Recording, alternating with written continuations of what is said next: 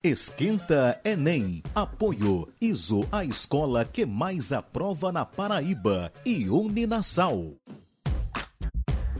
E aí, galera sensacional, seja bem-vindo ao podcast de hoje. Hoje eu vou falar um pouco para vocês sobre a redação do Enem.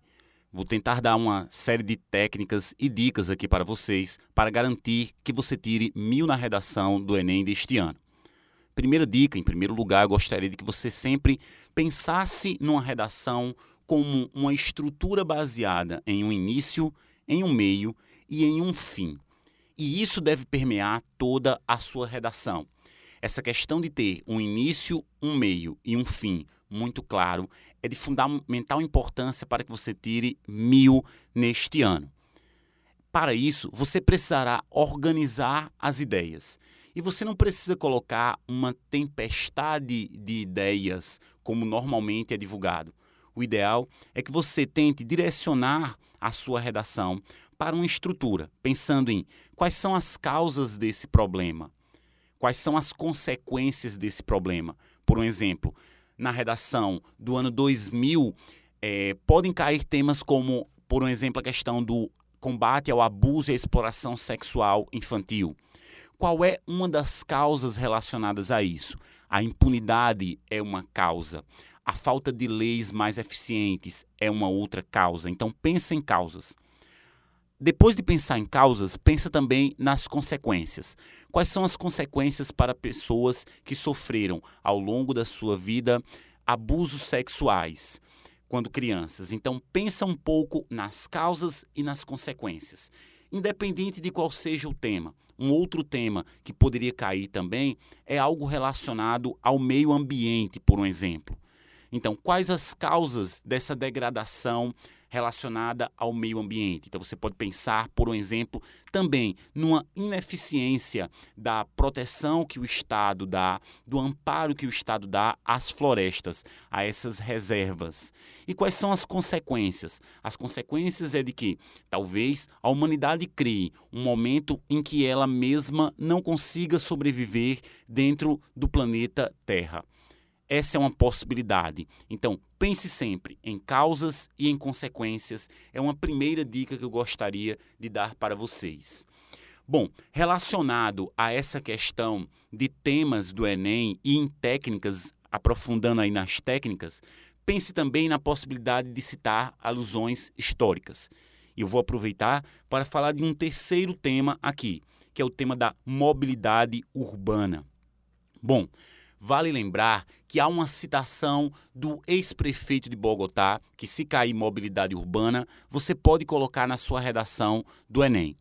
A citação é a seguinte: uma cidade com mobilidade urbana é aquela na qual os ricos andam de transportes público e não aquela na qual os pobres andam de carro.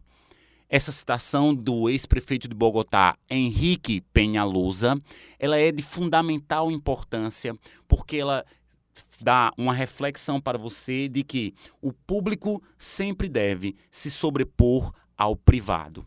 Então, a, nessa medida, o transporte público ele deve ser privilegiado.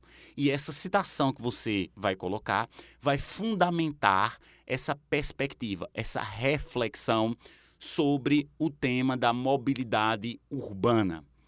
Vale lembrar ainda, dentro dessa perspectiva de técnicas e temas que nós estamos vendo aqui no podcast, a possibilidade de cair um tema, por um exemplo, como a alfabetização ou ainda o analfabetismo funcional.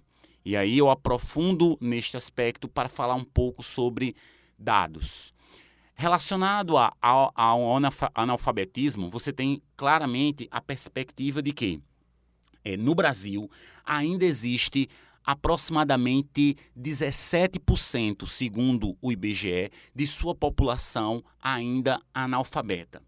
Se vamos falar sobre analfabetismo funcional, esse dado vai ser ainda mais alarmante, porque ele vai de 17 para 28% da população brasileira. Bom, esses dados eles vão ser importantes para a sua redação porque eles darão uma ideia de legitimidade, de pertinência e aí entra o seu papel, que é fazer a produtividade na redação. A sua redação, indiscutivelmente, ela precisa ser produtiva. Você precisa colocar um pouco da sua opinião, seja no tema relacionado a abuso e exploração sexual infantil, seja no tema relacionado a meio ambiente, seja no tema relacionado à mobilidade urbana, seja no tema relacionado à questão é, da, do analfabetismo funcional, você tem que sempre focar numa fundamentação amparada por repertórios de diversas áreas. Foi mais ou menos o que eu tentei introduzir nessa primeira parte do podcast. Agora, eu queria muito que você refletisse sobre a seguinte verdade. A estrutura é a mãe da redação nota mil no Enem. Além da estrutura, o pai é o conteúdo. Nós falamos um pouco sobre conteúdo. Agora, eu quero focar sobre a estrutura da redação no Enem. E que estrutura é essa? A estrutura, ela é baseada sempre em criar uma tese, ou seja, criar um problema, porque sem problema não há redação. Depois, escolher dois pontos para falar. O ideal é que você saia da sua casa com esses dois pontos já pré-estabelecidos. Quais poderiam ser, Rodrigo, esses pontos? Um ponto poderia ser, por exemplo, falar sobre a negligência do Estado. O outro ponto poderia ser falar sobre como a sociedade não se empenha em resolver aquele problema ali. Bom, então, baseado nessa estrutura, você apoia a sua argumentação do Estado e da sociedade em vários fatores. Você pode, por exemplo, falar sobre a Constituição Federal e dizer e reforçar a ideia de que a Constituição Federal é quem resolve os problemas do ponto de vista estatal. Você pode falar sobre as mídias sociais e como essas mídias sociais são importantes para garantir o direito dos cidadãos. É uma forma eficiente da, da, da sociedade se mobilizar, de haver uma mobilização social. Na Grécia clássica havia a ágora. A ágora era o momento ou aquele espaço no qual o cidadão poderia falar. Na sociedade contemporânea, essa ágora é a rede social. É ali em que o cidadão consegue expressar o seu pensamento, provocar reflexão nos governantes e influenciar de maneira positiva outras pessoas. Então você pode reforçar essa ideia da ágora na sociedade contemporânea como a rede as redes sociais. Foque nessa estrutura. Então, essa estrutura ela tem que ser pensada desde a introdução. Por isso, quando você colocar uma contextualização na sua redação, você, o ideal é que você retome essa contextualização na última frase da sua proposta de intervenção, para que a estrutura fique muito clara para o seu leitor para o corretor e para que você tire a nota que você merece, que indiscutivelmente é o mil na redação do Enem deste ano. Ficado claro isso para vocês, vamos falar um pouco sobre a proposta de intervenção e como amarrar essa proposta de intervenção. Vamos estabelecer alguns passos. Comece sempre a sua proposta de intervenção com uma determinada, um determinado elemento de coesão. Pode ser, portanto, pode ser destarte, pode ser dessa forma. Após isso, coloque um agente. Um agente que resolva de maneira eficiente esse problema.